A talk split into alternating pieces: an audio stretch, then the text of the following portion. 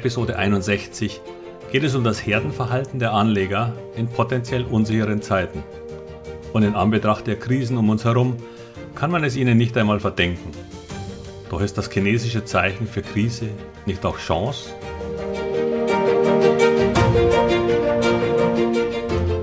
Herzlich willkommen, moin und Servus beim Podcast Aktien verstehen und erfolgreich nutzen. Mein Name ist Wilhelm Scholze. In diesem Podcast erfahren Sie, wie Sie das Instrument Aktie für Ihre Geldanlagen richtig einsetzen und dabei den Großteil der Profis hinter sich lassen können. Wie Sie teure Fehler vermeiden und am Wachstum der innovativsten Firmen der Welt partizipieren. Tipps gibt's viele. Hier geht's ums Know-how. Zuerst einmal möchte ich mich entschuldigen, weil die letzte Episode bis ca. 10 Uhr morgens einige Aussetzer hatte. Ein Hörer hat mich darüber informiert. Vielen Dank dafür. Da dies noch nie passiert ist, ist mir das leider auch nicht eher aufgefallen. Die letzten Tage haben bei Aktionären nicht unbedingt zur Freude beigetragen, wenn sie nicht mit ausreichend Cash und in weniger riskanten Titeln unterwegs waren. Wie es an der Börse immer so ist, runter geht es viel schneller als rauf. Das ist manchmal das Schmerzensgeld für langfristig höhere Renditen. Der aktuelle Börsencrash im Tech-Bereich ist auf eine besondere Konstellation zurückzuführen. Deutlich überteuerte Bewertungen in den US-Tech-Aktien der zweiten Reihe, eine Vielzahl unerfahrener Junginvestoren, die jeden Dip als Kaufgelegenheit sehen, und Angst vor Zinserhöhungen, die auf Kriegsgefahren im Ukraine-Konflikt treffen. Dazu eine Corona-Situation, die zwar irgendwie noch nicht weg ist und weitere Lockdowns zumindest für ungeimpfte nach sich zieht, und doch gleichzeitig das Wissen um ein Ende der Wachstumsraten der Corona-Gewinner. Die daraus entstehende Panik führte zu Verkäufen aller möglichen Teilnehmer und selbst Online-Banken waren so überlastet, dass eine vernünftige Ordereingabe teils nicht mehr möglich war. Kurse stürzten in Stunden um 15% oder mehr ab, weil es keine Käufer mehr gab, die willens waren, überhaupt noch eine Risikoposition einzugehen. Man nennt das Risk-Off. Es ist ein wenig wie im Wilden Westen. Erst schießen und dann fragen. Solche Situationen sind sehr ambivalent. Denn einerseits vernichten sie unglaubliche Werte für diejenigen, die ihr Geld hier investiert haben. Andererseits ist der Abverkauf von allem, was sich bewegt, schon immer eine kurze Sache gewesen. Denn Firmen, deren Geschäftsmodell in Ordnung ist und deren Bewertung sich im KGV und nicht im Utopie KUV bewegen, werden erfahrungsgemäß bei einem Rebound sehr schnell wieder zurückspringen und im Nachhinein fragt man sich, was war das denn? Nur Firmen, die wie Peloton, diese amerikanische Fitness- und Community-Firma, in ihren Halbzeiten mit quasi astronomischen Bewertungen unterwegs waren, werden da Schwierigkeiten haben. Denn die hätte selbst nach Corona noch für viele, viele Jahre mit 50% und mehr wachsen müssen. Nur hat nun schon jeder sein Fitnessgerät, der das wollte. Und nun wollen die Menschen wieder raus aus der Bude. Und damit wird es schwieriger, neue Käuferschichten zu finden. Und wenn dann das Wachstum nicht nur nachlässt, sondern sogar die Gefahr von sinkenden Umsätzen ins Spiel kommt, dann hat das keine positiven Auswirkungen auf einen enorm gehypten Aktienkurs. Nun notierte diese Aktie am Montag bei 28 Dollar. Und selbst wenn wir vielleicht eine Erholung sehen, die Höchstkurse von 160 Dollar sind für dieses Jahrzehnt voll gegessen. Leider gab es diese Exzesse letztes Jahr zuhauf. Und nun werden diese ausgesprochen übel abgestraft. Doch nun kommt ein Phänomen ins Spiel, das wir immer wieder in Paniksituationen beobachten können. Irgendwann sind die Verluste der Marktteilnehmer so groß, dass sie in den Risk-Off-Modus schalten um überhaupt noch was zu retten. Und darunter leiden dann auch Unternehmen, die mit dem vorhergehenden Exzess gar nichts zu tun hatten. Und genau hier wird eines enorm wichtig. Das Wissen um den Grund seiner ursprünglichen Käufe. Denn nur wenn Sie sich in solchen Situationen klar machen, warum und mit welchem sinnvollen Kursziel Sie eine Aktie gekauft haben, können Sie einer Panik zum falschen Zeitpunkt widerstehen.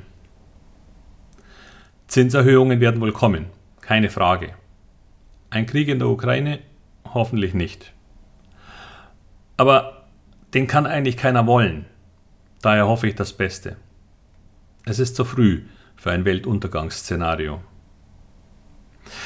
Dazu ein kurzer Exkurs. Ich habe vor kurzem eine mathematische Berechnung gehört über Welten außerhalb der Erde, die Leben möglich haben, derer es Millionen und Milliarden geben müsste. Unser Sonnensystem ist wohl ein relativ junges im Gesamtuniversum. Nun gab es die Überlegung, dass andere Welten ja vielleicht schon eine Milliarde Jahre älter sein könnten als die Erde. Und wir entdecken sie nicht. Warum auch, wenn die das nicht wollen? Denn wir würden uns auf dem Entwicklungsgrad einer Amöbe gegenüber solchen Welten befinden.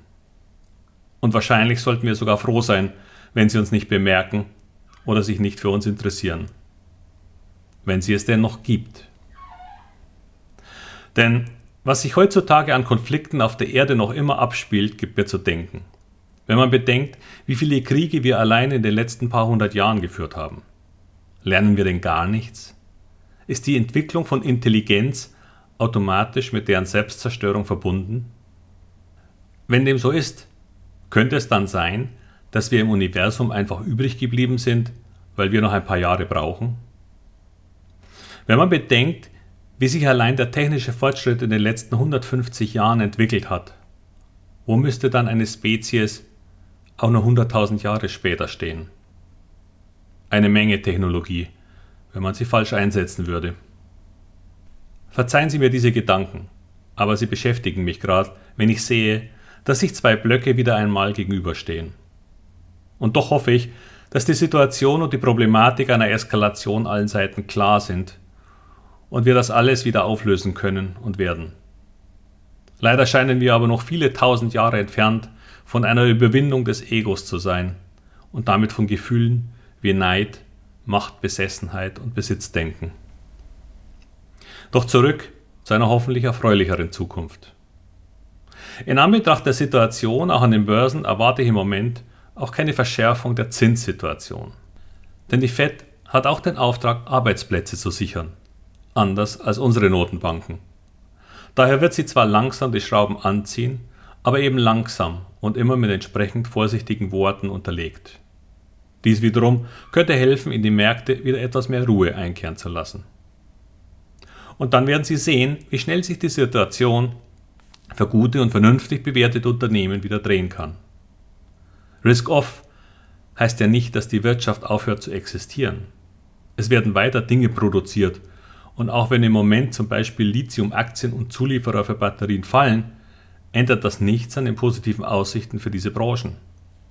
Die Nachfrage wird weiter steigen und die Menschen werden weiter Dinge kaufen. Doch achten Sie auf die Bewertung, denn bei den Extreme Techs ist zwar der Großteil vielleicht nun schon passiert, zu Ende muss es in diesem Segment allerdings noch nicht sein. Denn selbst nach dieser scharfen Bewegung nach unten sind viele dieser Firmen noch keine Schnäppchen. Die Vergangenheit hat immer gezeigt, dass die Anführer der einem Crash folgenden Aufwärtsbewegung neue Branchen und neue Favoriten sind. Das liegt schon daran, dass es ja noch viele Anleger gibt, die froh wären, auch nur die Hälfte der Verluste wieder aufzuholen, um sich dann zu verabschieden. Wie Sie Aktien bewerten und vor allem beurteilen, welche Risiken man eingehen kann und welche besser nicht, könnten Sie in der Masterclass erfahren. Schauen Sie sich doch einfach mal die Inhalte und Themen an. Es kann Ihnen durchaus nützen, wenn Sie Aktien für Ihre Geldanlagen in Erwägung ziehen. Doch damit wieder genug für heute. Alles Gute für Sie und für Ihre Investments. Bis bald, Ihr Wilhelm Scholze.